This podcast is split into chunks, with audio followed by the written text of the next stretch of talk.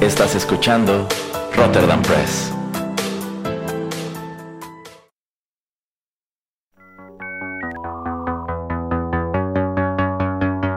TechPili. El programa en donde analizamos la tecnología de manera relajada y divertida.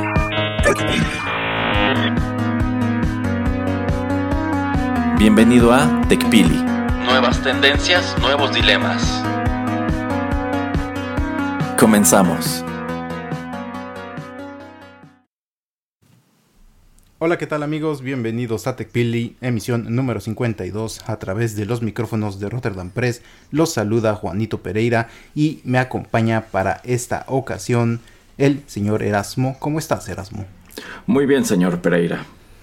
Y bueno, pues eh, vamos a seguir platicando un poco acerca del COVID-19 porque pues eh, ya saben, está afectándonos a todos. Eh, y bueno, eh, nos habíamos quedado un poquito con un tema en la emisión pasada acerca de esto, acerca del entretenimiento. Este lo vamos a dirigir un poco más a la tecnología, pero digamos que arrojamos un par de ideas al final de ese programa y pues quería nada más rápidamente cerrarlos. Eh, una idea que yo tenía en mente y que quería compartir con Erasmo es, eh, existen este tipo de lentes, por ejemplo HoloLens creo que se llaman los de Microsoft, que son para realidad aumentada. Eh, Google también tenía sus lentes, su Google Glass. Todavía lo, lo tienen. Eh, también lo tienen pues utilizando más en industria. Para gente que pues está tratando de construir o de ensamblar cierto tipo de eh, pues dispositivos que requieren bastante precisión y mucha ayuda. Y pues yo estaba pensando, ok, ¿por qué no lanzar ese tipo de productos? No solamente tenerlo en el teléfono cuando dices que sales a la calle, puedes eh, atrapar Pokémon y todo y tratan como de vendértelo como realidad aumentada.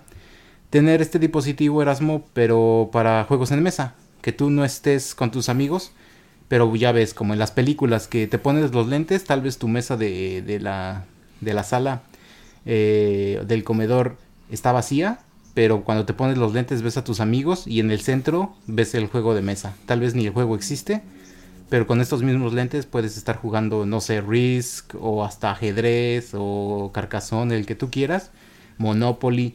Y entonces a mí se me dio una idea muy chida y una manera de también de vender este, este tipo de, pues de nuevo eh, gadget. Y no sé, Erasmo, o me había ocurrido así como, ah, estaría bien chido que pues aunque estuvieras lejos de tus amigos con estos eh, lentes, pues como que los pudieras ver que estuvieran ahí sentados contigo y poder estar compartiendo una actividad y en este caso pues sería un juego de mesa. No sé, ¿qué piensas Erasmo? Híjole, yo siento que el señor Pereira ya se fue muy del lado de Ready Player One. pero bueno, no suena como algo descabellado, pero yo creo que es complicar algo que de cualquier manera ya es posible, porque pues tan solo si hablamos de ajedrez, hay aplicaciones que permiten que tú juegues contra contra el CPU o contra otra persona que, que está conectada a través de la misma aplicación. O sea, la única diferencia es que en este caso se sentiría como algo más real a través del visor, porque podrías ver a los otros jugadores y podrías interactuar de manera más directa, supongo, con las piezas, los dados, qué sé yo. O sea, sí suena como una idea factible. Pero yo creo que sería complicar lo que ya existe. No estoy muy seguro de pues cuán, cuán interesado estaría el mercado por una cosa así, porque de entrada me imagino que sería algo costoso y algo que requeriría que todos los participantes tengan el mismo dispositivo y tengan una conexión de internet muy similar. Pero, este, pero mm, digamos que te cuesta, no sé, unos 200 dólares estos lentes. Te sale un poquito más barato que tener un, una consola de videojuegos eh, casera. Eh, y que te vinieran incluidos, no sé, 4, 5, 6 juegos. Mm, yo creo que sí habría algo de mercado. Ok, entiendo que no es lo mismo, entiendo que, como dices, hay otras maneras de, eh, pues, interactuar con ya personas por internet. Pero yo nada más lo estoy viendo ahora sí que 100% del lado del comercio, ¿eh? O sea, ¿qué otra manera hay de que, nuevas, de que empresas empiecen a vender nuevamente otros productos? Pero, pues, eso también lo quería atar eh, con lo que nos estabas tú comentando la vez pasada acerca de poder hacer tours virtuales en los museos.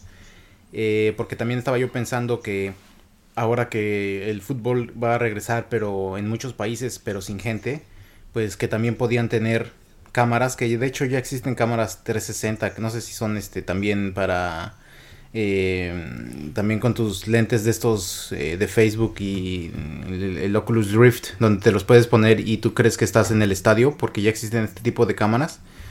Eh, pues todo eso, que pudieras poder estar inmerso en, este tipo de, de, situaciones. Y pues para mí sería un paso adelante en el poder socializar y el no sentirte pues tan aparte tan aparte, ajá, o tan, tan, tan solo, o sea, como sentirte un poco más cerca de la gente.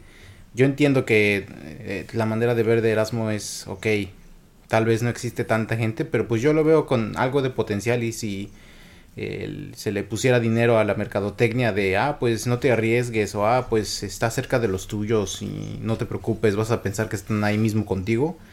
Eh, le veo más posibilidades. También eso de estar en un concierto usando estos lentes o como dice Erasmo, lo de los tours por eh, museos, etcétera, pero pues no sé, continúa Erasmo, continúa. Bueno, ahora que el señor Pereira mencionó lo de los tours, se me hace algo un poco más atractivo.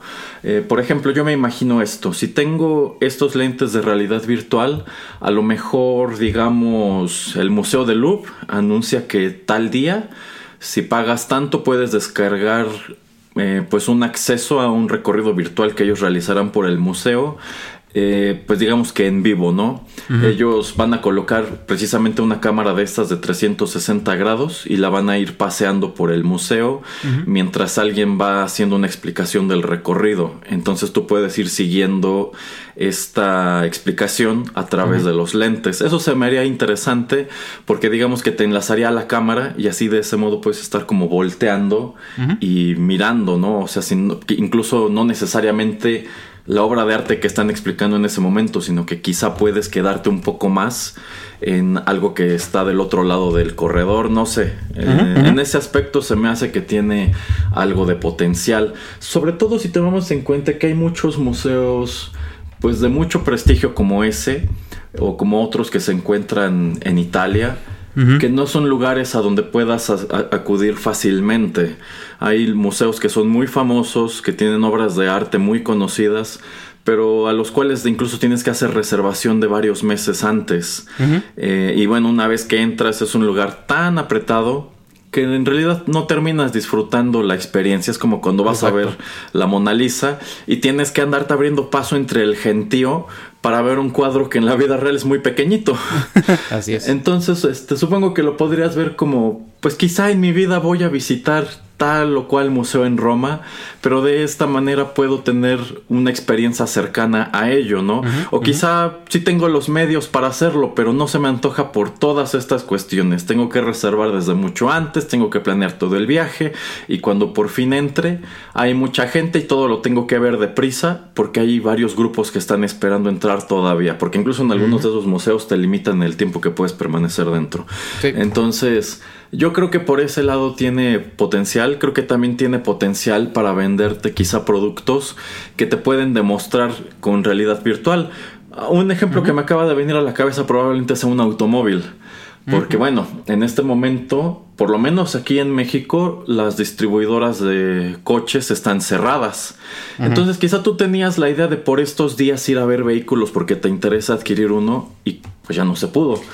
Entonces se me ocurre que podrían hacer una especie de tour virtual de ese vehículo en específico, en donde primero lo ves por fuera y después tienes la experiencia de pues estar en el asiento del piloto, quizá también en los asientos de atrás y mirar la cabina, ver sus dimensiones, ver los acabados y quizá incluso te van dando la explicación de las versiones de, ah, pues mira, esta versión que es la más básica no trae este botón que son los faros de niebla, pero ya la siguiente sí lo incorpora y pues vas viendo los cambios, ¿no? Porque incluso luego de modelo a modelo algunos de los acabados cambian, por ejemplo la versión más austera viene todo de plástico, ya la más avanzada trae detalles en aluminio o en imitación de madera y así te puedes hacer una idea más clara de, todos, de todas estas cuestiones, porque luego cuando tú vas al distribuidor, el único que tienen es o el mejor o el peor.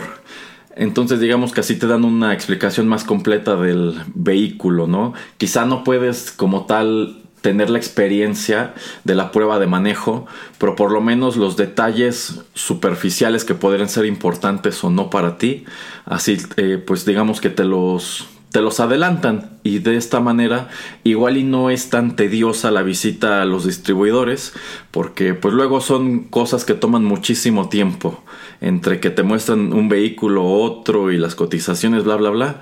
Entonces quizá de esta manera ya vas más seguro no que ya vi por realidad virtual cómo, cómo son estos dos coches que me interesan y ya sé cuál me convenció más no entonces, eh, creo que es otra utilidad. O, sea, de que tiene potencial este tipo de, tecnología, creo que sí. No estoy muy seguro de que este tipo de experiencia, como los juegos de mesa que dice el señor Pereira, sea la mejor. De que tiene potencial para los videojuegos, creo que lo tiene. Sin embargo, creo que hasta ahora no han lanzado un título que sea, pues, tan deslumbrante o tan atractivo que lo haga factible. Porque bueno, incluso PlayStation lo intentó en su momento con un pequeño juego de, del universo, de su universo de Batman de Arkham. pero la verdad es que se sentía como un juego muy pues incluso como de niños, acomodar figuras y cosas así. Digo, las gráficas se veían muy padres, eh, la, la, experiencia de inmersión era muy convincente, pero a fin de cuentas dices, no es algo que se me antoje jugar mucho tiempo, porque de entrada no era un juego que durara gran cosa. Viene un nuevo Half-Life de realidad virtual. Eh, a mí se me hace interesante porque de entrada es un título que tiene un montón de fans. Este, cuando, tú, cuando tú sacas un Half-Life todo mundo se vuelve loco por, bueno, cuestiones de esa franquicia que quizá algunos conozcan. Entonces se me hace interesante que eh, lo estén intentando de nuevo con un juego, bueno, con una franquicia de ese calibre. Entonces, eh, de que es un producto que tiene su potencial, sí, yo creo que solamente es cuestión de que pues lo vayan empujando. Yo creo que lo han hecho muy lento. Quizá ahora con todo esto que está pasando pueden meterle más velocidad. Sí, sí, sí, ya veremos eh, pues qué tal mm, todo lo que puede ser con realidad virtual eh, y con realidad aumentada. Y bueno, sí, nada más era para, digamos, un poquito cerrar acerca de, ese tema que pues eh, nos habíamos quedado un poquito picados la emisión anterior. Y bueno, pues eh, continuando un poco, un poquito más en, el, en la industria del, también del entretenimiento, de los conciertos, Erosmo nos trae una pequeña historia. Ah, sí, sucede que hace unos días me llegó un correo de Ticketmaster porque en una de esas que compré boletos, supongo que no le chequé o le quité la palomita de la caja de recibir publicidad y ocasionalmente me llegan ofertas de jueves 2 por 1 ese tipo de cosas, ¿no? Y bueno, tomando en cuenta que muchos eventos se suspendieron, eh, pues ahora es un, es un servicio que ha estado atorado prácticamente. Me imagino que han de estar vueltos locos con todo el dinero que tuvieron que devolver y con toda la logística que les estropeó esta situación de la cuarentena. Sí, Entonces, pues la verdad son correos que yo conforme recibo borro. Pero ese me pareció muy curioso porque decía que era una encuesta y dije, ah, caray, ¿qué es lo que quieren saber? Entonces tú dabas clic en el enlace que aparecía en el cuerpo del correo y te desplegaba un formulario que es una serie de preguntas en donde tú puedes ir eligiendo las respuestas. Y dichas preguntas me parecieron muy interesantes y de hecho tomé captura de pantalla de algunas de ellas porque eh, empezó con algo muy general, ¿no? Empezó preguntándome eh, qué tipo de entretenimiento a, qué tipo de entretenimiento me había acercado durante este periodo de la cuarentena. Y había allí opciones que iban de streaming, eh, películas, videojuegos, deportes, ¿no? Entonces, eh, y bueno, en algunas te decía que mínimo tenías que escoger dos o tres respuestas. Y conforme fui avanzando dije, ok, creo que ya sé para dónde van este tipo de, preguntas. Entonces empecé a tomar captura de pantalla de algunas de ellas y por ejemplo, una dice, ¿qué te haría más propenso a asistir en el futuro a un evento en vivo? Y yo creo que aquí es, se están adelantando se quieren informar, pues, qué ha cambiado en la percepción del consumidor, porque yo pienso que están hechos a la idea de que durante un muy buen tiempo la mayoría no querremos ir a eventos masivos. Por ejemplo, yo tenía boletos para ver a Ramstein en el Foro Sol y si me dijeras que en 15 días se va a llevar a cabo ese evento, la verdad preferiría perder mi dinero y no ir porque pues considero que no es, no es algo muy sensato. Pero bueno, de las respuestas que te da dice eh, comprar un seguro de boletos, que bueno, esto que es pensando en que hay mucha gente que ya tenía boletos para eventos y la verdad no sé, por allí se maneja que muchos eventos no hubo devolución porque se montaron en la, bueno, en, esta, en, este, argumento de que al fin de cuentas no fue culpa de nadie, no fue culpa ni del artista, ni del promotor, organizador, ni del cliente. También dice estaciones de desinfectante en todo el inmueble, que vendan solo alimentos preenvasados, contenedores de bebidas cerrados, requisitos de distanciamiento social en las líneas de entrada, sin admisión general, solo espectáculos sentados, que se mantenga una distancia adecuada entre los asientos, aumento de limpieza y desinfección del lugar, comprobación de temperatura en la entrada, eh, se requiere usar máscaras o cubrebocas, asientos preasignados. Eh, yo creo que todas las respuestas que vienen en esta pregunta son escenarios con los que nos vamos a encontrar en el momento que se reactive esta industria. Porque, por ejemplo, acabo de mencionar lo de Ramstein en el Foro Sol, que ese es un evento de entrada general y en donde pues estés abajo en la cancha o en las gradas estás muy apretado. Y pues, es un, es un este, foro al cual le caben tantas mil personas, ¿no? Entonces, pero si pensamos en una obra de teatro que por lo regular es sentado y es numerado, probablemente dijeras, ok, lo que puedo hacer es meter a la gente, pero irlo sentando cada dos asientos o cada tres asientos. Que yo creo que esa es una modificación que seguramente veremos quizá en los cines. Yo pienso que probablemente en muchas salas lo que harán es quitar butacas para que no entre tanta gente ni estén tan cerca. Eh, y bueno, de esto de usar cubrebocas obligatorio y demás, yo creo que son cosas que por lo menos en un principio sí nos estaremos encontrando. Ahora, la siguiente pregunta es, ¿cómo esperas que el precio de los boletos cambie como resultado de esta contingencia? Y te da tres opciones. Disminuirán, seguirán siendo los mismos y aumentarán. Y yo estoy seguro que, lo que, que las respuestas aumentarán.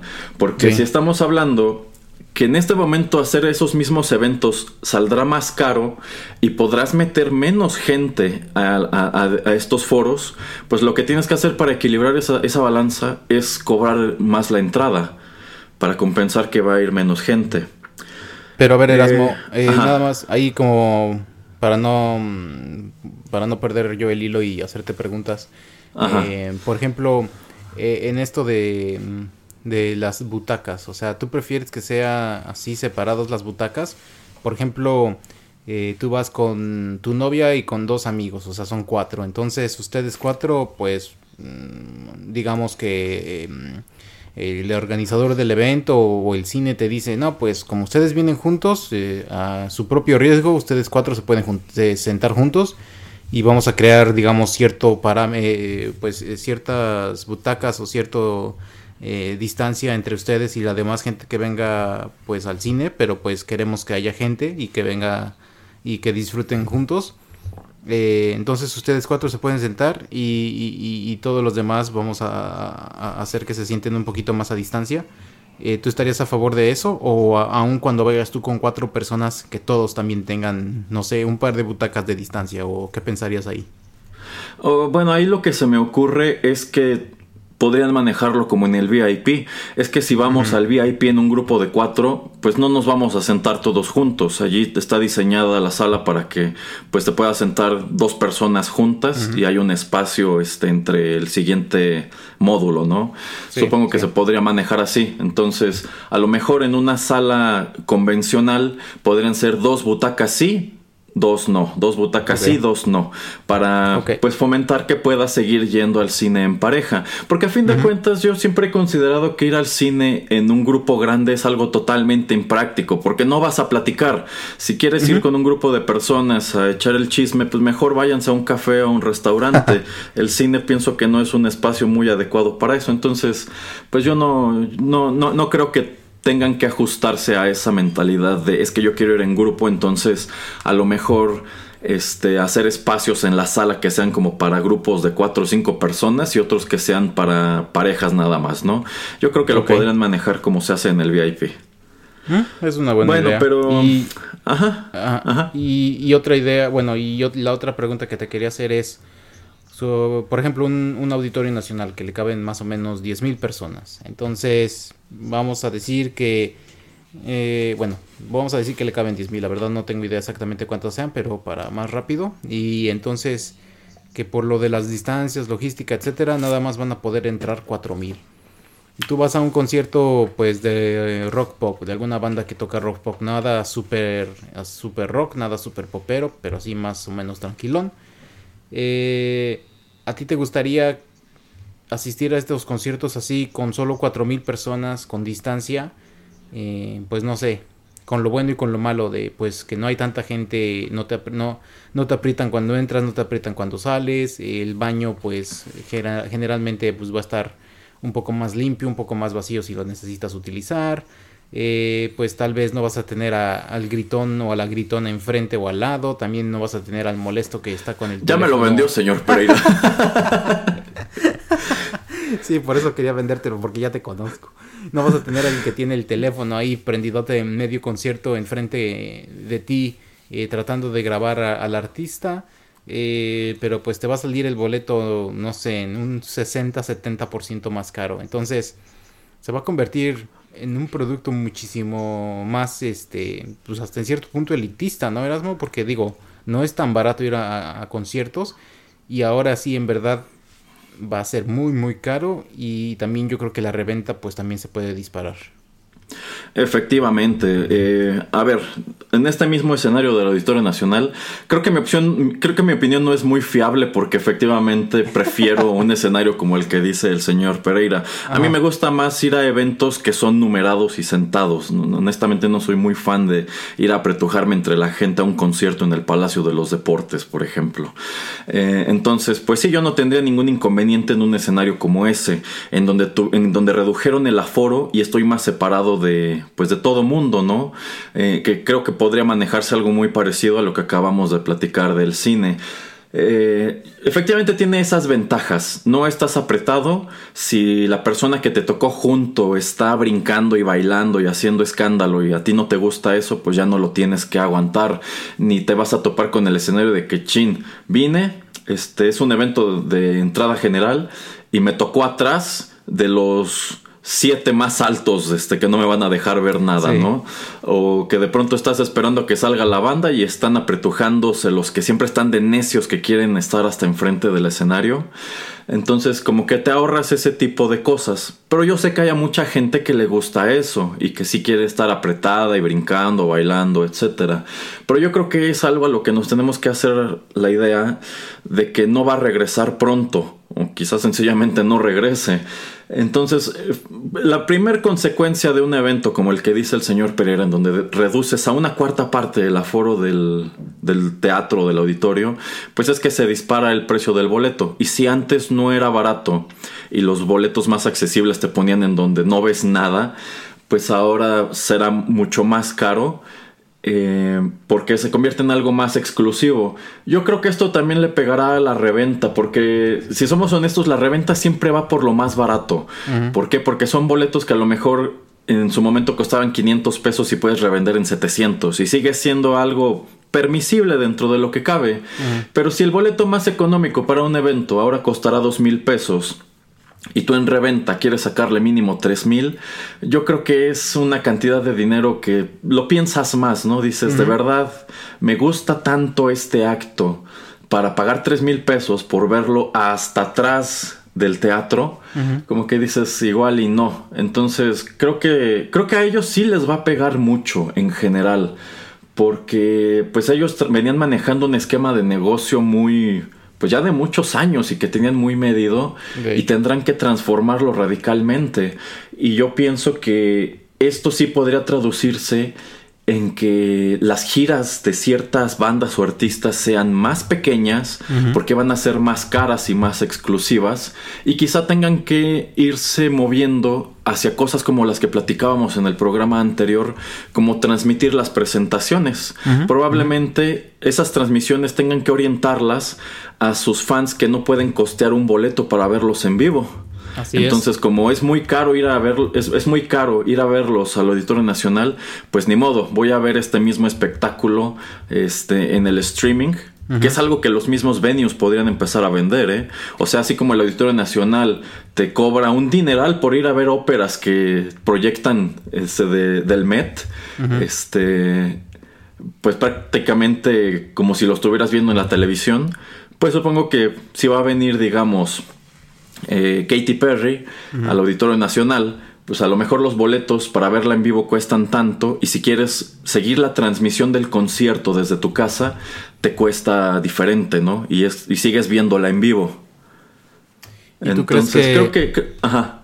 ¿Tú crees que este tipo de em, empresas tipo CESA, tipo Live Nation y todo este tipo de empresas que organizan, em, claro, tal vez con el apoyo de Ticketmaster, pues puedan hacer o organizar este tipo de, negocio y tal vez crear su propio servicio de streaming o eh, algún tipo de, mm, de, plataforma donde puedan este hostear este tipo de, de, eventos. ¿Tú crees que eso puede existir? Que tengan un sistema de suscripción, que tengas que pagar por evento eh, bueno, yo creo que efectivamente es a lo que le están tirando eh, y pienso que podrían cobrarlo por evento. No, yo no le vería caso a suscripción porque hay muchísimas cosas que se presentan, hay muchos eventos que trae Ocesa que por lo menos a mí no me interesa. Entonces yo la verdad no querría suscribirme a un servicio que va a transmitir un montón de cosas, pero la gran mayoría de las cuales no quiero ver. En cambio, si pudiera ser por evento, Ahí sí no tendré inconveniente. Si me dicen, ¿sabes qué? En un mes viene Apocalíptica de nuevo al Auditorio Nacional. Incluso yo lo vería desde esta perspectiva. Eh, actualmente a mí es una banda que no me interesaría ir a ver en vivo, pero quizá no tenga inconveniente en ver el concierto en streaming por un precio menor. O sea, incluso nada más ponerlo como ruido mientras estoy trabajando o lavando los trastes, qué sé yo. Pero este, o sea, yo lo veo como, como que es una gran oportunidad para vender los eventos de otro modo. Porque honestamente hay muchas cosas, por ejemplo, los festivales como el Corona Capital, que a mí me da muchísima flojera ir. Eh, sobre todo porque de, lo que me llama la atención luego son nada más los headliners y no estoy dispuesto a ir a pararme todo el día bajo el sol, a aguantarme pues ocho horas hasta que salga la única cosa que me interesa. Pero si me dices, por a lo mejor 500 pesos puedes pagar el, streaming del evento que te va a, cubrir, quizá no todas las bandas, pero quizá este, la mitad de ellas o todas las que se van a presentar nada más en el escenario principal, diría pues órale y nada más me conecto a la transmisión cuando empiecen a pasar eh, lo que a mí me interesa. Yo creo que en ese, de ese lado tienen una muy buena oportunidad y es que si seguimos con estas preguntas que me mandaron, pues eh, eh, yo, yo creo que sí es a lo que le están tirando, porque bueno, la siguiente es, ¿has visto algún evento transmitido durante esta contingencia? Y dice, sí, por televisión, sí, eventos streaming online o no he visto ninguno. Eh, a mí me encantaría saber cuál fue la, la, respuesta más elegida de esto, que porque estoy seguro que fue el streaming y, online. Eh, también, te también te preguntan qué has visto más. Entonces, conciertos, festivales de música, arte, museos, galerías, teatro. Teatro incluye musicales, óperas, danza, eh, películas, deportes, eventos familiares, circos. Eh, que bueno, o sea, realmente Ticketmaster no vende como tal boletos para algunos de estos, como son películas y circos. Pero supongo que aquí están tirándole a, pues queremos saber qué es lo que ve la gente en línea porque quizá podríamos hacer negocio en adelante por, ese, por ese lado. Y dice, ¿Estarías dispuesto a pagar por este tipo de contenido? Opción 1 es pagaría a través de una donación, la 2 es pagaría mediante una suscripción y la 3 es no pagaría. Yo creo que aquí la gran mayoría escogió el no pagaría, porque a fin de cuentas, pues muchas cosas de las que hemos comentado hasta ahora en esta emisión y la anterior fueron gratis, como lo que platicábamos de las tocadas de Metallica de los lunes, era, era gratis. Y yo creo que la gente sigue viendo el Internet como una manera de acceder de manera gratuita a mucho contenido. Pero pues yo creo que la gran mayoría, por ver este tipo de eventos en streaming, eh, pues sí estaríamos dispuestos a pagar a través de una donación antes que una suscripción por los motivos que ya, que ya les comenté. Eh, continúa preguntando, en estos días, ¿qué has utilizado más para entretenerte? Y aquí dice, TV abierta, TV de paga, YouTube, redes sociales, Netflix, Apple TV, Amazon Prime, videojuegos, radio en línea, radio tradicional. Y aquí lo que se me hace interesante es que hayan decidido desglosar como cosas muy aparte YouTube, Netflix y Amazon Prime, en lugar de pues juntarlo todo en un apartado que diga streaming, porque yo creo que también su tirada es que si ellos efectivamente empezaran a hacer estas transmisiones de los eventos que se están llevando a cabo en vivo, probablemente no querrían invertir en una plataforma propia, sino que podrían aliarse pues con alguno de estos, que yo creo que el más viable sería YouTube por aquello del, del, YouTube Live, como que es más fácil seguir algo en vivo en YouTube que en Netflix o en Prime, porque de entrada es un servicio que ni siquiera ofrecen. Entonces me imagino que aquí su tirada es saber eso, si voy a transmitir los eventos, a quién tengo que acercarme para no tener que hacer yo mi propia plataforma. Porque yo creo que no, no, es algo que tenga mucho sentido, la verdad. No, y, más si va a ser algo mm, temporal, aunque temporal signifique un par de años, pues después si haces la inversión que es muy fuerte, no, al final, ¿qué haces? O sea, si te quieres deshacer de ello, pues ya, ya, ya, ya tienes un producto y te va a costar a también deshacerte de él mismo, entonces mejor no. Sí, sí, bueno, aquí el señor Pereira acaba de mencionar algo muy interesante que es que podría ser un par de años, porque yo siento que muchas personas lo están viendo desde la perspectiva de que, bueno, ya en cuanto el gobierno diga que las actividades regresan a la, a la nueva normalidad, pues ya se acabó todo y podemos retomar, bueno, podemos empezar en donde nos quedamos, pero lo cierto es que no. Yo creo que si una empresa que lleva tantos años en este negocio está haciendo este tipo de preguntas, es porque saben que esas medidas que tienen que tomar las van a tomar para el largo plazo. Eh, y bueno, yo creo que esto en buena medida se reflejará en el momento en que empiecen a hacer este tipo de eventos otra vez y analizar cuáles son las consecuencias. Si, por ejemplo, si empiezo a hacer conciertos, esto se traducirá en un nuevo brote que nos tenga todos encerrados de nuevo. Porque si esa es la realidad, pues tenemos que hacernos a la idea de que pues vamos a preferir no asistir a ese tipo de eventos o empezar a, eh, dejar de frecuentar también cierto tipo de, de lugares. Y la pregunta que sigue también se me hace interesante. Dice, ¿qué deseas comprar o hacer una vez que sea seguro salir de casa? Turismo o vacaciones, eventos en vivo, ropa y accesorios, decoración del hogar, ir al gimnasio, ir al cine, no gastar. Eh, también creo que aquí están adelantándose a cuál será la tendencia del mercado. Yo creo que para mucha gente su prioridad en definitiva no será ir a conciertos, eh, ni será como que hacer grandes gastos. Por ejemplo, esta opción de vacaciones, yo la. Yo sé que seguro hay mucha gente allá afuera muriéndose de ganas por ir a la playa y ese tipo de cosas. pero creo que una de las una de las decisiones más sensatas en el corto plazo sería no hacerlo. Entonces supongo que también esta pregunta va por el lado de es que quizá si ya no voy a vender boletos para conciertos puedo vender otras cosas. Por ejemplo, el hecho de que pregunten ropa y accesorios me lleva a pensar que quizá piensen empezar a vender mercancía. Porque eh, estos stands de la, de la mercancía en los conciertos históricamente son muy caros. Sí. Y luego ni están tan padres. A veces están más padres los diseños de lo que venden afuera pirata que la mercancía oficial. Pero por ejemplo, aquí volvemos a lo mismo. A lo mejor si viene una banda, un artista que me gusta y me hubiera gustado ir al concierto para comprarme una camiseta. ¿Por qué no puedo pedir esa camiseta en línea? De hecho. Eh, ajá. O sea, sé que me va a costar cara. Incluso probablemente comprarla desde mi casa sea más costoso, pero igual y me gusta tanto que no tengo inconveniente, ¿no?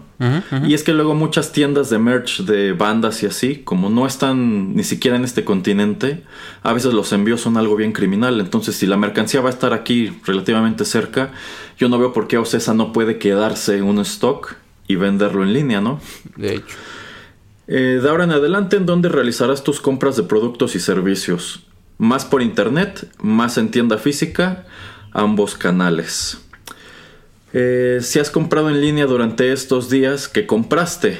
Consolas y videojuegos, pago de servicios, servicios de suscripción, artículos para el hogar, servicios de música vía streaming, educación, boletos para espectáculos y eventos, viajes, comida a domicilio, no he comprado en línea. Eh, aquí, por ejemplo, el que incluyan educación me parece también interesante. ¿Por qué? Pues porque yo me he dado cuenta que ahora en redes sociales te ofrecen mucho cursos. Cursos de pues de cosas que puedes hacer en tu casa, ¿no? Como cursos sencillos de, de, repostería o cursos de trabajar madera, cursos de electricidad, por ejemplo.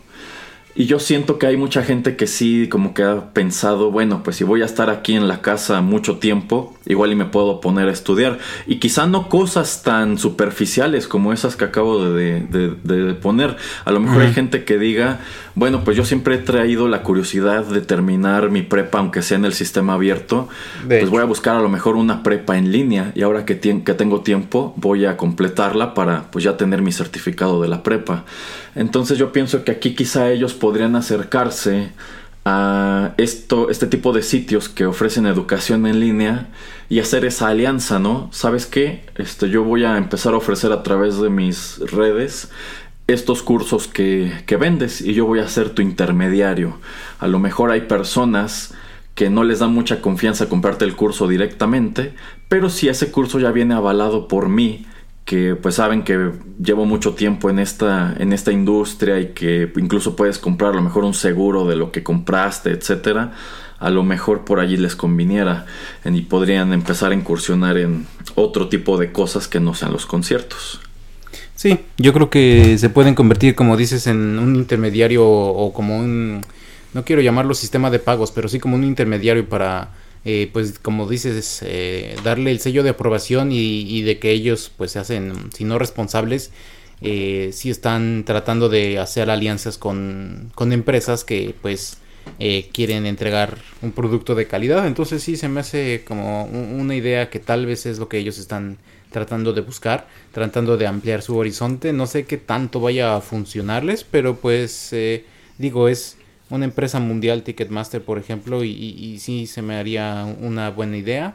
Y yo creo que pues ya conociendo esta marca, mucha gente sí, sí se acercaría a, ver qué, qué tipo de alianzas se está creando.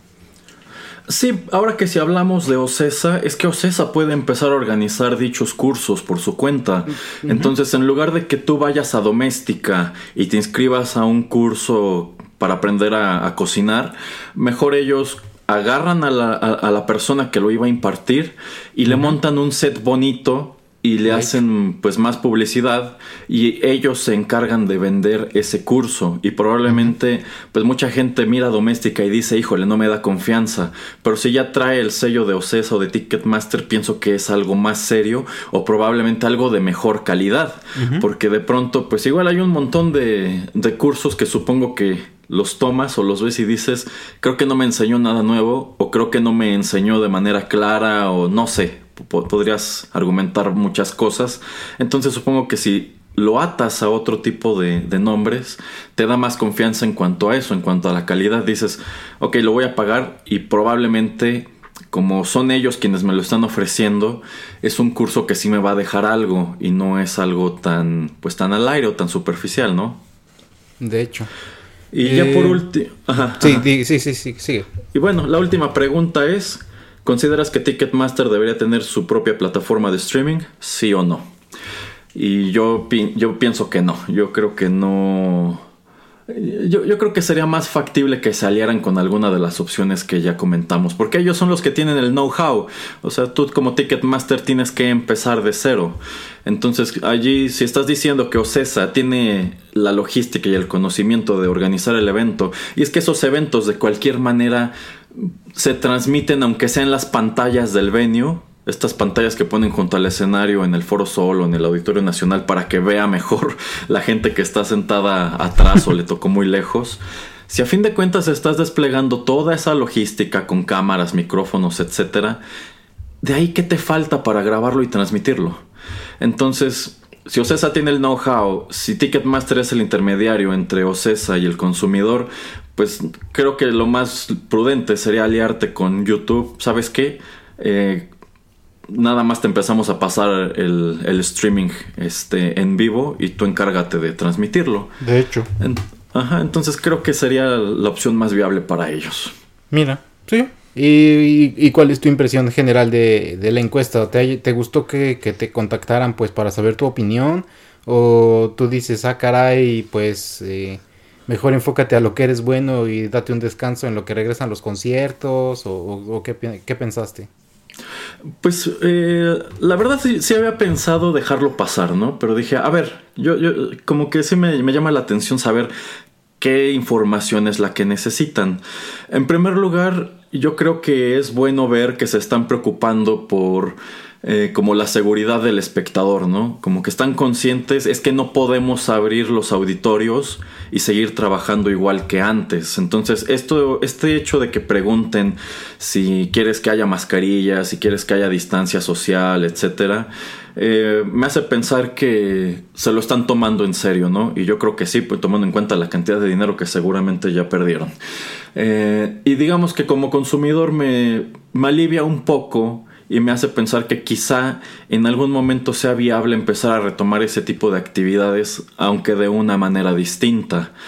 Este, y bueno, también ver que ellos como que no están cerrados y que en lugar de estar en su casa pataleando de es que ya quiero que me abras los teatros, los auditorios, etcétera, como que se pusieron a, a trabajar y a pensar eh, es que este negocio ya no va a ser igual, entonces necesito ir adelantándome a qué es lo que voy a cambiar o en dónde más puedo incursionar, qué cosas he tenido desatendidas por nada más estar enfocado en hacer conciertos, eventos deportivos, etcétera. Creo que creo que es muy interesante, me gustó mucho la serie de preguntas que te fueron aventando. Y por lo menos a mí me hace ver eh, pues este panorama que ellos deben haberse planteado, ¿no? De que pues ahorita mucha gente, y ya lo dijimos en el programa anterior, asomó al streaming, gente que quizá no tiene suscripción de Netflix por necesidad para entretenerse, ahora tuvo que hacerlo y ya le gustó. Entonces probablemente es gente que dice, ah, mira, pues esta es una opción padre, es una opción que pues me da mucho entretenimiento sin que me tenga que mover gran cosa y sin que gaste mucho tampoco. Entonces, eh, pues insisto, hay muchos eventos este, organizados por OCESA, Ticketmaster, a los cuales podríamos empezar a asomar de esa manera.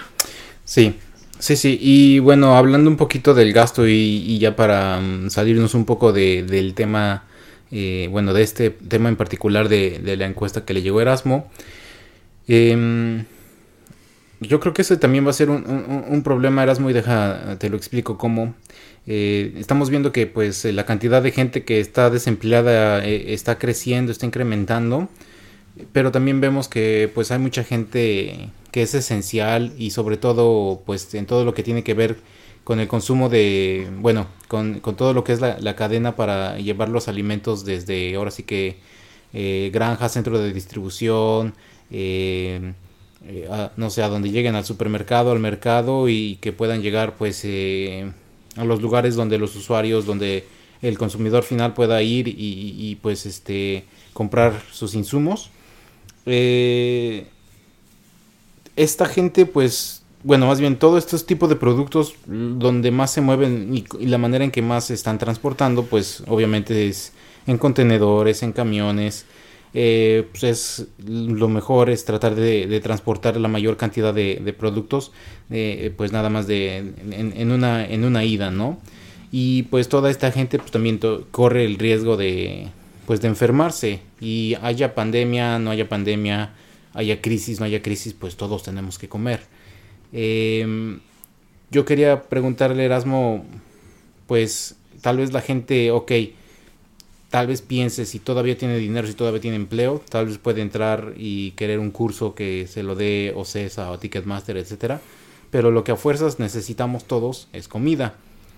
Eh, y yo a través de todos estos par de meses que, está sucediendo esto de, del COVID-19, he estado viendo y he estado pensando y, quiero la opinión de Erasmo acerca de... Yo creo que si yo fuera un inversionista Erasmo, ahora mismo donde yo pongo mi dinero es en empresas que están tratando de eh, pues crear o detener eh, camiones que sean autónomos. O sea, si Tesla tiene su, su este camión gigante para arrastrar contenedores, etcétera, pero que pueda ser sin, sin conductor, yo creo que este tipo de industrias son las que van a, salir muy, muy, muy eh, ganonas al final de, este problema. Pues porque, como te digo, o sea, los productos tienen que seguir moviéndose. Entonces, es un tema que quería también traer a colación y, algo acerca más de tecnología, Erasmo ¿Tú, ¿Tú qué piensas, tú qué crees acerca de, pues ahora sí que todo lo que es los alimentos, eh, la gente que, digamos, bueno, la gente que se está arriesgando, pues tener que estar transportando todo?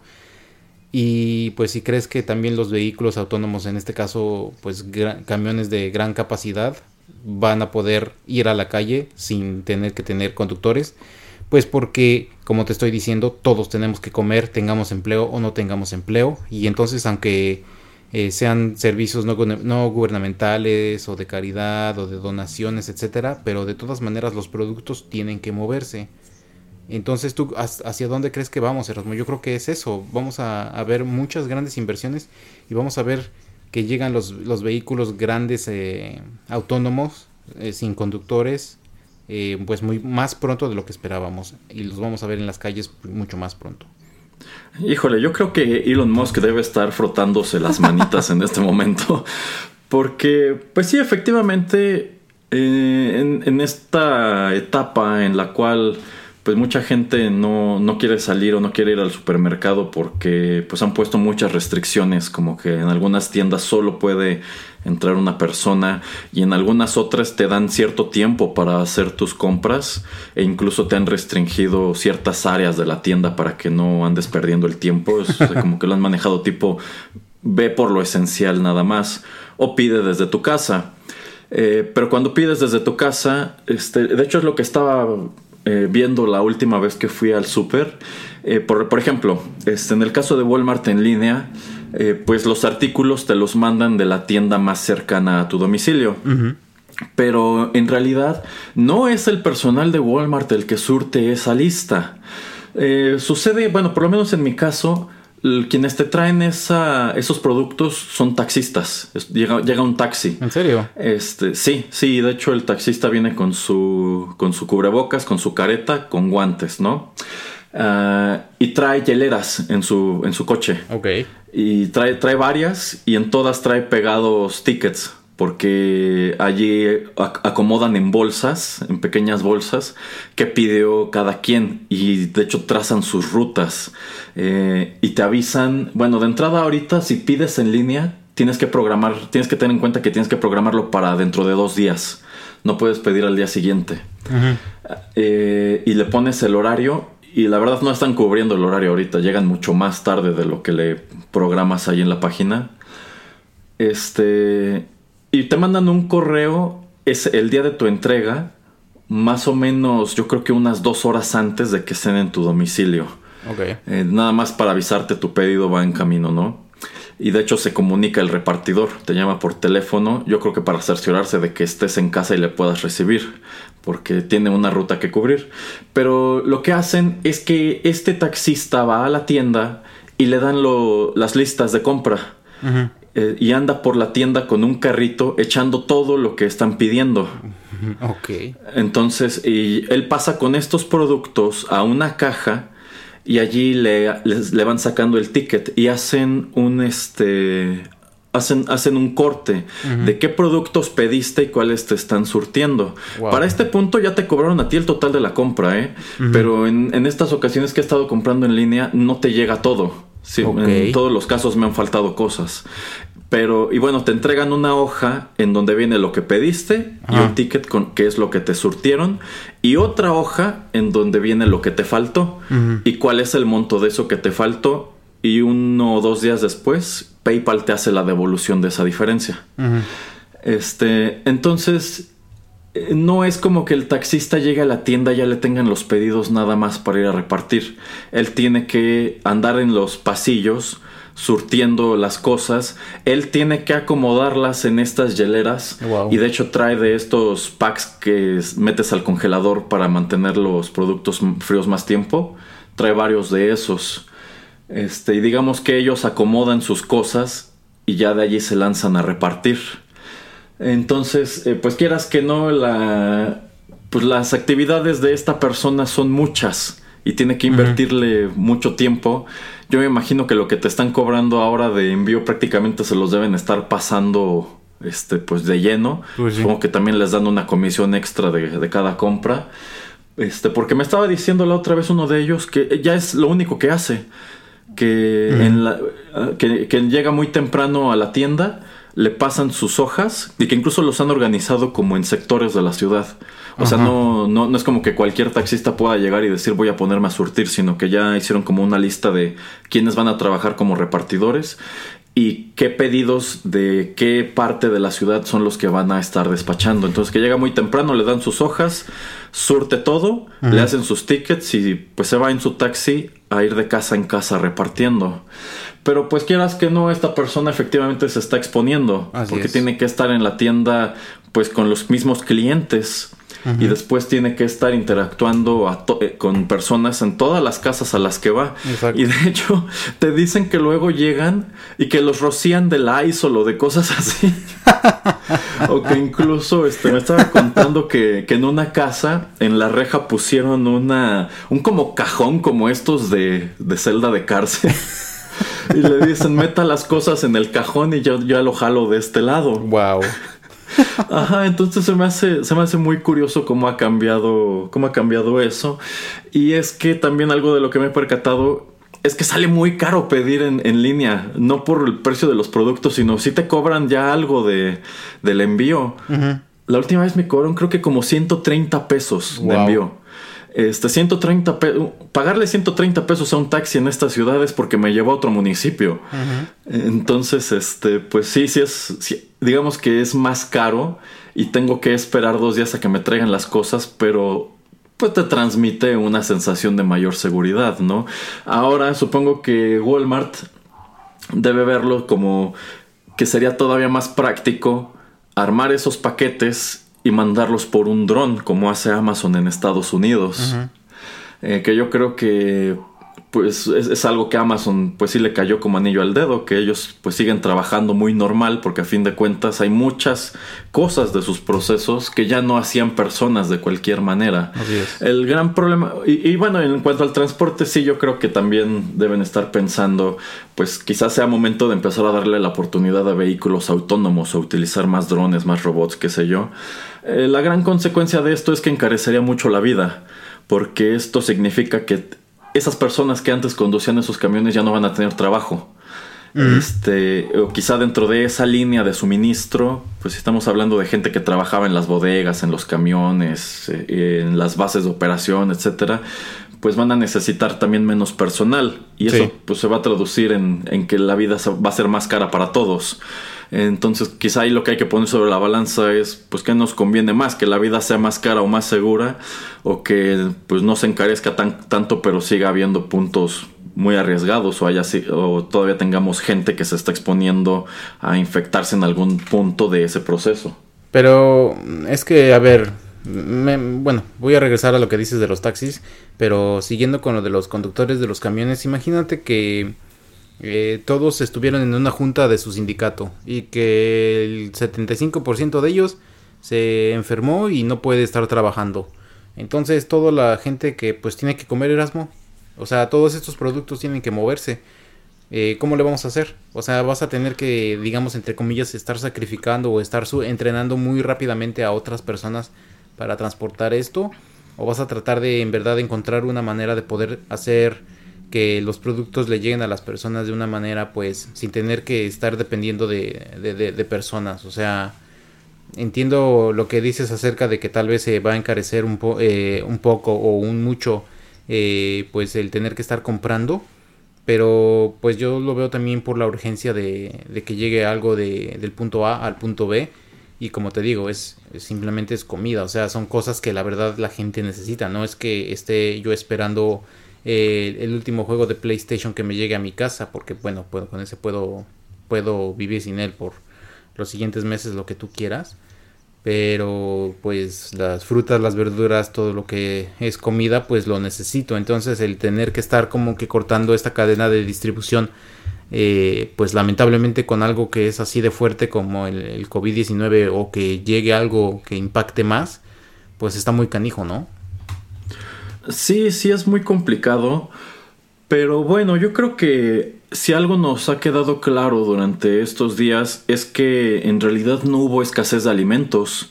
O sea, cuando empezaron con este asunto de la emergencia sanitaria, efectivamente ibas a las tiendas y de pronto no había muchas cosas, pero es porque la gente se abalanzó a comprar todo lo que pudo y a acaparar. Sí, pero... no, no, no se tradujo en que toda esta semana no hubo pollo en el supermercado, por ejemplo. Pero no, pero sí, pero, sí, pero sí hubo porque los porque por lo que te digo, porque hay gente que lo llevó ahí. Pero qué pasa si esa gente no puede llevarlo ahí? Eh, sí, ese es el problema y yo creo que sería interesante asomar a a saber si hay alguna estadística que nos diga qué porcentaje de las personas que están involucradas en ese proceso de producción y distribución se ha enfermado. Eh, pero bueno, yo pensando en el hecho de que no han tenido que cerrar los supermercados y de que no ha habido desabasto de alimentos, quiero pensar que quizá no tantos. Probablemente redujeron eh, quizá la cantidad de viajes. Quizá si antes eran cinco personas las que cargaban un, una caja de tráiler, a lo mejor ahora lo hacen dos nada más. Eh, pero a fin de cuentas no es como que se haya propagado tan fuerte que de plano ya no, ya no pueden circular en las carreteras los camiones porque no hay nadie que los maneje. Entonces por ese lado creo que estamos a salvo, supongo. Este, porque bueno, yo creo que era el temor de mucha gente, no voy a comprar comida en este momento porque no sé si en un mes habrá comida en las tiendas o si van a seguir abiertas, qué sé yo. Siento que si vas, quizá no hay tantos productos en los anaqueles, pero yo siento que porque intencionalmente no los colocan, porque si lo hicieran, la gente iría a agarrar todo lo que puede, ¿no? O sea, si, por ejemplo, hay imágenes de tiendas en donde le ponen una hoja a cierto producto de que solamente puedes llevarte tres por persona, ¿no? Entonces yo creo que en algunos otros casos dijeron, ¿sabes qué? Si normalmente llenábamos en este estante 200 eh, cartones de leche, ahorita espérate, pon nada más 100 y cuando salgan vamos a sacar los otros 100. O en lugar de poner 50 charolas de pollo, ve poniendo de 20 en 20 conforme se vaya acabando, ¿no? Precisamente para lidiar con ese problema del acaparamiento. Eh, y pues no es como que vayas a, incluso no a los supermercados, no es como que vayas al mercado, no es como que vayas a la tienda de conveniencia y se vea que se están quedando sin cosas. Entonces, pues dentro de lo que cabe, creo que algo muy importante que es eso, la cadena de suministro, mm, pues no, no, no tuvo tantas broncas, supongo. No, no, pero mm, simplemente lo que yo quería traer a colación es eso de que siento que estas empresas que están tratando de, de tener eh, pues todo ya automatizado y también que los camiones puedan andar sin personas, yo creo que esto le va a dar un impulso, yo creo que va a haber mucho dinero eh, eh, pues que va a ir, que va a llegar eh, de manera de inversión en estas empresas que ya existen y que están investigando o que ya están teniendo pruebas con automóviles, con camiones, etcétera, en las calles. Y es un futuro que yo veo, como dice Erasmo, sí, mucha gente va a perder el trabajo, pero digo, tampoco es que el conductor eh, o que el camión vaya a ir solo pues ya mañana, ¿no? O sea, el conductor yo creo que va a estar unos años con él o va a ser por ejemplo como con los aviones que pues la pues ya casi casi se, se, se, manejan solos se vuelan solos se pilotean solos. Pero pues de todas maneras necesitas un piloto un copiloto por, por cualquier emergencia. Yo creo que va a ser así eh, tener a, un conductor siempre ahí en el en el eh, en, pues en, en, el camión. En el volante ajá. Eh, no necesariamente en el volante pero sí ahí digamos que en la cabina o como lo quieras llamar a, donde van. Y pues para también estar protegiendo a los productos, ¿no? De que alguien pueda tratar de, de robárselos, etcétera, o como pues nada más garantía de que van a llegar sin, sin ningún tipo de problema. Y bueno, esa es, eh, es mi percepción. Eh, pero bueno, Erasmo está trayendo otro par de temas. Por ejemplo, eh, yo he visto fotografías de Erasmo. ¿A ti qué te parece eso, por ejemplo, con esto de los rollos de papel? Que digamos una tienda vende simplemente paquetes que son de, tal vez vienen de 16 rollos y que te dice, si te llevas un paquete te cuesta, no sé, 56 pesos, pero si te quieres llevar dos, te va a costar 1500 pesos, o sea, así eso me gustó mucho ver este tipo de anuncios de, pues tratar de evitar que la gente tratara de llevarse más de lo que necesitaba, como para también dejar cosas para otros, entonces, ¿Qué te parece este tipo como de tratar de educar a la gente eh, pegándole en el bolsillo de una manera exorbitante con estos precios así de 1 por 56 y llévate dos, pero si te llevas dos son 1500? Yo creo que está bien porque pues sí, este, de pronto hubo mucha gente que se quejó, sobre todo al principio, de que ibas a la tienda y no había productos de limpieza, por ejemplo, no había cloro, no había desinfectante de manos, no había jabón, no había, no, había productos enlatados, por ejemplo, no había atún, no había huevo. Entonces, eh, sobre todo gente que acaparó, por ejemplo, el papel sanitario y que se llevó a su casa a lo mejor 500 rollos, pues hombre, ¿cuánto te van a durar 500 rollos? No manches. o sea, ¿para, ¿para qué quieres tantos, no?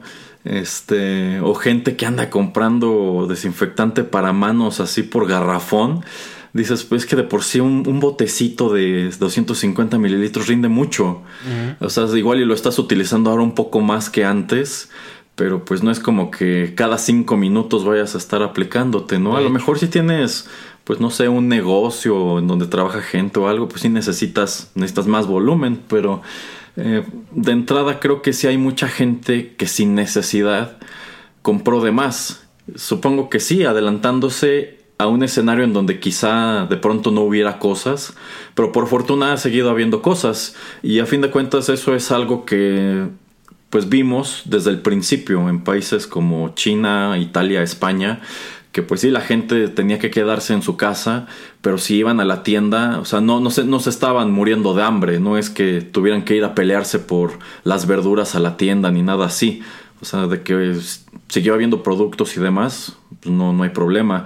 Y a fin de cuentas, si quieres comprar cosas más superficiales como un videojuego, una película, un libro, pues lo puedes seguir pidiendo a través de internet y te llega a la casa a través de, paquetería. Que de hecho es algo que he estado haciendo, he estado comprando libros por internet, porque todas las librerías están cerradas. Este. entonces, creo que la economía no se congeló en un hasta un punto tan dramático como lo manejaron, es innegable que hay sectores que sí lo están sufriendo mucho, como por ejemplo todo lo que es turismo, restaurantes, hotelería, que el otro día había un dato de que quién sabe cuántas habitaciones, miles de habitaciones de hotel en este, la Riviera Maya están desocupadas y los hoteles están cerrados y pues mucha gente está quejándose del desempleo, de que pues en esta temporada ya tendrían que estar trabajando, ¿no? En el, en, el sector turismo y ni para cuándo. Y pues son lugares que en realidad no tienen otras fuentes de empleo. De o viven netamente del turismo. Y pues sí estoy seguro que son sectores que lo deben estar pasando muy mal. Porque a fin de cuentas, pues son edificios muy grandes que siguen requiriendo mantenimiento, siguen requiriendo limpieza. Y pues quienes saben de esto saben que una construcción que no se ocupa se deteriora más que una que está ocupada.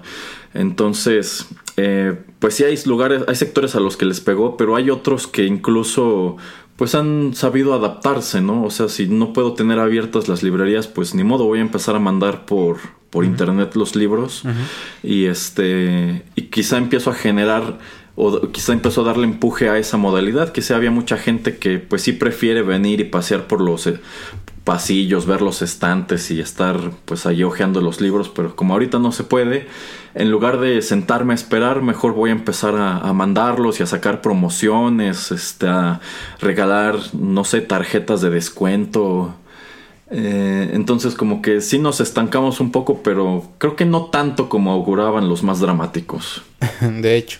Y hablando un poco también de economía, ¿qué piensas, Erasmo, acerca de toda esta gente que gente normal que acaparó eh, pues productos sanitarios y que los trató de vender, no sé, en Amazon, en eBay y en Mercado Libre a precios exorbitantes y que llega la autoridad y les dice, no, momentos, tú no puedes hacer esto porque pues no son momentos de hacer esto.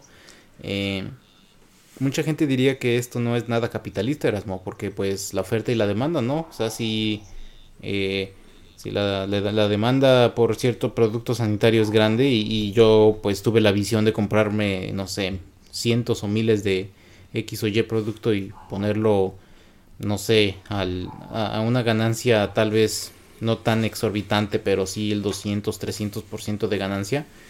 Eh, pues, ¿por qué no? Pero también entiendo, o sea, por qué la las autoridades le dicen, no, momento, tú no puedes estar haciendo esto. Y eh, ha habido casos, he visto casos que, pues, por ejemplo, en Amazon, eh, en verdad tumbaron a un, eh, hombre en Estados Unidos que había comprado, creo, muchos productos de, de este gel para las manos.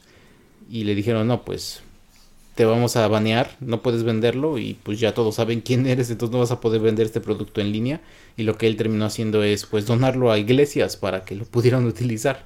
Eh, pero pues tú como ves también eso, Erasmo, o sea, pues si tú tienes la visión en, otro, en otros giros o en otros momentos, pues nadie te dice nada, pero pues en esta ocasión sí hay un cierto tipo de, restricción o, o de cosas que puedes, entre comillas, hacer bien o hacer mal eh, déjate que la gente te vea bien o te vea mal, pero pues, o sea, en, frente del gobierno, en frente de la autoridad, estás haciendo algo que no debes de hacer en ese momento. Es que yo creo que todo se reduce a eso al momento. O sea, estoy totalmente de acuerdo que pues estamos en un mundo que se rige por oferta y demanda. Y si de pronto se disparó la demanda, por ejemplo, el gel antibacterial, pues es natural que haya subido de precio. Eh, pero hay ciertas cosas que yo creo que ya no es tanto pues mirarlo desde la perspectiva de hacer negocios, sino desde la perspectiva de qué tan correcto es hacerlo en este momento específico. Por ejemplo, Amazon también prohibió la venta de cubrebocas N95 en Estados Unidos. Entonces, si tú empezabas a ofrecerlos a través de Amazon, pues no te dejaban, no te dejaban venderlos. Este, porque igual es un producto que empezaron a acaparar y que está muy escaso precisamente por eso. Y por ejemplo, hablando de gente que está vendiendo ese tipo de cosas en la calle, yo creo que no hay tanto problema gente que se estaciona fuera de las plazas y empieza a vender en su cajuela gel antibacterial, guantes o cubrebocas de los corrientitos, ¿no? Pero yo creo que le ha faltado a las autoridades ser, más enérgicas con gente que está vendiendo en la calle o en redes sociales equipo hospitalario o sea que están vendiendo cubrebocas N95 o cubrebocas este, quirúrgicos, batas, cosas que realmente tú como civil no necesitas. Este, y pues peor aún tomando en cuenta que la gente en los hospitales se está quejando de que no tiene y de que les están dando cosas bien corrientes para trabajar o sencillamente no les están dando nada. Entonces yo creo que pensar que hay gente que, bueno, mientras en los hospitales tienen esa queja, hay gente, hay un señor que tiene su cajuela llena de N95 y los está vendiendo en 300 pesos aquí a la vuelta de la esquina, eh, yo creo que ahí es en donde la autoridad sí le ha faltado ser más enérgica y quizá deberían, no sé, permitirte a ti como ciudadano denunciar ese tipo de cosas, porque de entrada es algo que ellos no tendrían por qué estar vendiendo. De hecho. Sí, y bueno, yo nada más para cerrar esta emisión, pues nada más quiero regresar un poco al ejemplo que pusiste acerca de hacer tu pedido en línea a Walmart y de que es un taxista el que te trae el producto. Eh, pues obviamente se me hace una muy buena idea y no sé exactamente eh, Walmart ah, con quién se haya acercado para hacer esto, pero pues si los taxistas ahora tienen, tienen muy pocos viajes donde pues sea gente la que está circulando por la ciudad, pues es una buena manera, ¿no? Erasmo de pues también generar un ingreso, y aliarse con una empresa que está moviendo productos, que bueno, obviamente tienen ellos eh, protegerse eh, pues de la mejor manera porque ya estás diciendo, ok, está con clientes, está con en todos lados, eh, con los que están repartiendo, con los que están en la tienda, etcétera. yo creo que hay mejores maneras de tal vez juntar todos los productos para estos conductores que están llevándolos, pero pues también han surgido este tipo de pues nuevas alianzas, nuevas ideas, ¿no? Erasmo acerca de para que la gente no se quede sin trabajo y, pueda estar haciendo pues algo, eh, utilizar eh, otros tipos de servicios, otro tipo de, personas para, pues, para poder hacer eh, la distribución de, los productos porque pues obviamente Walmart antes de que esto empezara pues también tenía sus pequeños sus pequeñas vagonetas camiones o, pequeños automóviles donde repartían todos los, productos iban de casa en casa digo, hasta con Walmart y todo tenía el coche y todo, la camioneta. Y pues ahora yo creo que no se dan abasto de, de tener a, personas. Yo creo que también no quieren contratar más personas porque pues saben que les va a bajar eh, el número de personas o el número de órdenes en línea. ¿Cuánto? ¿Quién sabe? Cuando esto pues se acabe. ¿Cuándo se acaba? ¿Quién sabe? pero pues le sale más barato simplemente decirle a, un taxista, pues sabes que ven con nosotros y nosotros pues te estamos dando X cantidad de dinero pues por hacer lo que básicamente estás haciendo, pero pues ahora es repartir mercancía. Entonces, eh, ¿qué te hace pensar o, qué crees Erasmo de tratar de modificar este tipo de, servicios que en este caso pues es eso de, de llevar cosas y pues en este caso con taxistas que pues obviamente si no hicieran esto no hay gente que esté viajando en las ciudades. Mm, no, pues no, y yo creo que en el caso específico de los taxistas depende mucho qué tanto se haya disminuido la movilidad en sus respectivas ciudades. Infamemente, pues en esta ciudad no se ha reducido gran cosa, entonces supongo que no tienen tanto de qué quejarse, pero creo que estos que se acercaron a, Walmart, y no solamente a esas, hay muchas otras que empezaron a trabajar cosas a domicilio, eh, pues han encontrado una manera de seguir teniendo ingresos durante esta etapa. De hecho, también me he percatado de que muchos restaurantes que siguen trabajando a puerta cerrada, eh, pues lo que han hecho es colocar sus productos en plataformas como Uber Eats, Rappi y demás, con las cuales no trabajaban anteriormente pero como que dijeron, en lugar de cerrar, pues voy a vender lo poco que salga de esta manera. Y pues si tengo que darle comisión ahora para que lo estén llevando, pues ni modo, porque es eso o es morirme. Este. Entonces. Mm, pues supongo que estas personas que están haciendo los mandados como los taxistas, quizá allí podrían encontrar otro nicho. Digo, hay muchos que ya lo hacían antes, ¿eh? Pero supongo que podrían verlo, ok, me está conviniendo esto, ¿no? O sea, a lo mejor este, no estoy trasladando pasaje, pero a lo mejor estoy más a gusto así, ¿no? Repartiendo a lo mejor este, económicamente me conviene más, a lo mejor así saco más fácil pues la tarifa que me está pidiendo el dueño del taxi todos los días, a lo mejor tengo menos problemas, este, y a lo mejor incluso deciden cambiar a ese giro posteriormente, ¿no? O gente que tiene esos taxis dice, pues sabes qué, a lo mejor este pues si siempre andas por esa misma ruta, la gente ya te conoce, entonces puedes empezar a, pues ofrecer eso, ¿no? Hacer, hacerle los mandados a, a la gente. Y de hecho podrían hasta en cierta forma o en cierto punto organizarse tal vez por ciudad y crear o tener sus propias aplicaciones eh, que no sean Uber, que sean pues algo local y pues tratar así ya también de competirle a este otro tipo de, plataformas. Eh, y ya cuando regrese todo, digamos, un poquito más a normalidad, pues que los pasajeros, como dice Erasmo, pues ya conocen a los conductores porque pues tal vez son los mismos que están siempre en la misma ruta, ah, pues, ¿sabes qué? Háblale eh, a, don Ernesto porque pues él es el que está trayendo la comida, ya lo conocemos, entonces que ahora que ya bajó eso, pues ahora que eh, la aplicación sigue existente, pero pues ahora quiere un servicio de pasaje, entonces háblale que venga y pues ya que nos lleve a, a, X o Y destino. Entonces podría ser también otra manera como de que el servicio de taxi evolucione, cambie y se adapte a, los nuevos tiempos. Sí, sí, sí, de hecho yo supongo que muchos taxis eh, que quizá tenían el conflicto de Uber o que no quieren que Uber llegue a sus ciudades, quizá ahora están asomando a cuál es el negocio de Uber realmente o de Uber Eats, por ejemplo. Entonces, si se adaptan igual y este, pues les empiezan a comer el mandado, ¿no? Porque a fin de cuentas, eh, pues estas mismas plataformas como Rappi, Uber Eats y demás, eh, pues tienen sus ventajas, pero también tienen un montón de desventajas, como que, eh, por ejemplo, luego estás muy sujeto a dónde vives y, y solamente te pueden traer cosas de cierto radio. De hecho. Por ejemplo, creo que aquí si abres Rappi, te da las opciones este, de donde puedes pedir cosas. Pero si quieres algo de un lugar que ya está fuera del área de servicio, pues no se puede a través de esa ni a través de Uber Eats. Pero probablemente puedes hacerlo a través de un taxi. Ajá, sí. Sí, entonces es eso, como pueden estar asomándose y tratar de llenar huecos que estas otras plataformas no estén eh, pues llenando en los ojos de los usuarios y pues como te digo tratar de ofrecer un nuevo servicio que sea competitivo y que sea atractivo. Exactamente.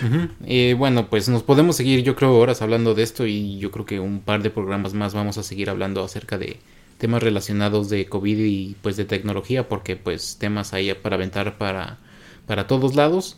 Eh, ¿Algo más con lo que quieras cerrar, Erasmo?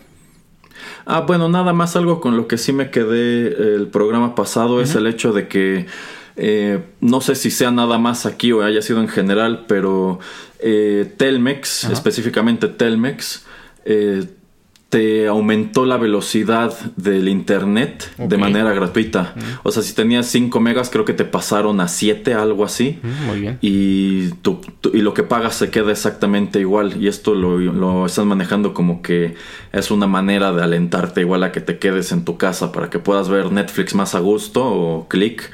Pues te vamos a dar igual un poco más de, velocidad en el internet. Ah, eh, eso, es, eso está muy chido y, y de hecho voy a encontrar un artículo, estaba leyendo un poco acerca de esto, acerca del ancho de banda y, de cuánta gente estaba conectándose y de que no había tanto problema.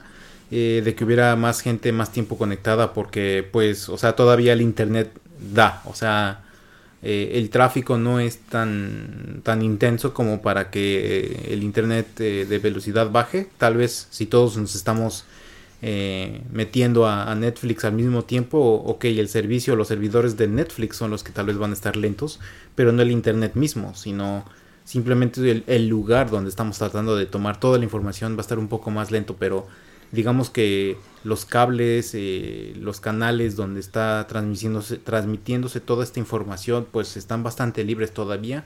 Entonces se me hace muy chido esto y muy atractivo de que pues eh, traten de, ampliar eh, el ancho de banda o el, número de, megas que te están dando para eso, para que tratar de mantenerte un poco más en casa.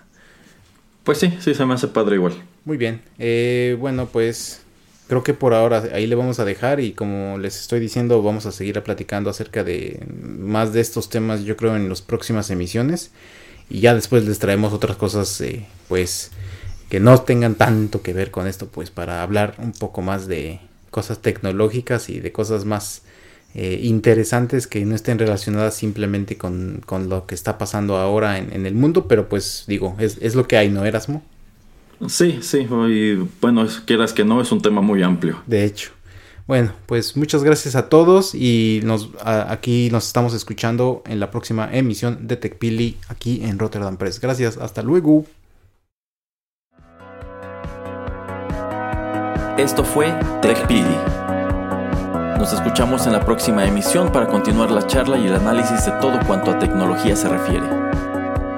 Te esperamos aquí, en Rotterdam Press.